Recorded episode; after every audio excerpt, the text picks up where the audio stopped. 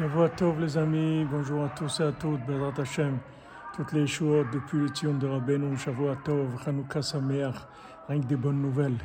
On voit quand Rachel, elle a eu Yosef, elle a dit deux choses. Elle a dit Asaf Hashem et Trarpati, et aussi Fli Hashem Ben Acher.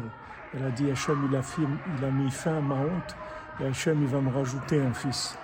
Yosef, le tzaddik, Rabbeinu Kadosh Vanora, non seulement il met fin à la honte, c'est-à-dire il met fin à toutes nos fautes, mais aussi il nous ajoute un fils, c'est-à-dire que toutes les fautes qu'on a faites, elles vont se transformer en mitzvot, en bonnes actions.